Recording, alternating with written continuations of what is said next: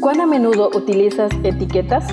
En la actualidad, el concepto etiqueta ha ganado un espacio significativo en todas las áreas de la vida. Las utilizamos para identificar, clasificar o valorar.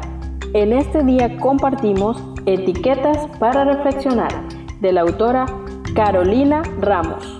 365 reflexiones agrupadas bajo 7 etiquetas. Querido joven, descubramos la etiqueta para hoy. Saludos cordiales querido joven. Aroma a sábado es la etiqueta para este día. Inspirados en San Mateo capítulo 5, el verso 10 que dice, Dios bendice a los que son perseguidos por hacer lo correcto, porque el reino del cielo les pertenece. La reflexión para este día lleva por título, Los que son perseguidos. Nos comparte Carolina Ramos, autora de este libro, la siguiente anécdota.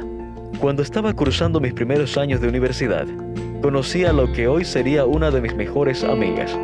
Ella venía de muy lejos y había escuchado por primera vez el mensaje adventista en la universidad. Estudió la Biblia y tomó la decisión de bautizarse. Pero sus padres no estaban de acuerdo y le quitaron la ayuda económica con la que ella podía estudiar y vivir. Tuvo que trabajar para mantenerse y con gran esfuerzo ahorrar para seguir estudiando no solo se vio privada de ese ingreso, sino que tuvo que soportar el maltrato verbal de sus seres queridos por la decisión que había tomado. Pero valientemente ella siguió firme en su fe, pudo terminar su carrera, casarse con un chico adventista y formar su hogar.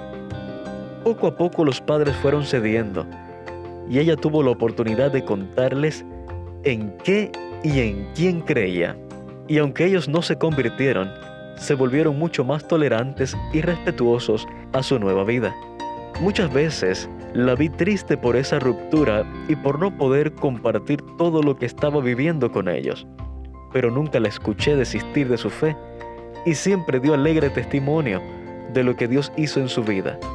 Ha podido compartir el amor de Dios con sus colegas, no creyentes también. Hablando de Jesús, Elena de White dice, aunque cada palabra y acción suya exhalaban compasión divina, su desemejanza del mundo provocó una hostilidad amarguísima. Así será con todos los que vivan piadosamente en Cristo Jesús. Siempre que los hombres busquen ponerse en armonía con Dios, descubrirán que la ofensa de la cruz no ha cesado. Principados, potestades y espíritus malignos en las regiones superiores se listan contra todos los que rinden obediencia a la ley del cielo.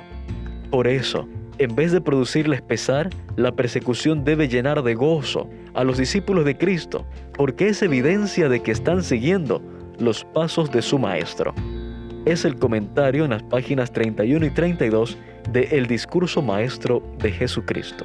Querido joven, si estás sufriendo algún tipo de persecución, ten ánimo.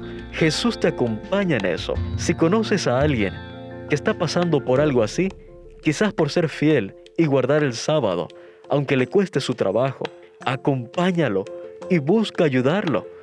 Puedes suavizar el momento difícil y ser de apoyo y contención. El cielo es de ellos. Que tengas lindo día. Gracias por acompañarnos en la lectura de hoy. Esperamos que esta etiqueta te motive a caminar cada día con Dios. Te esperamos en nuestro próximo programa.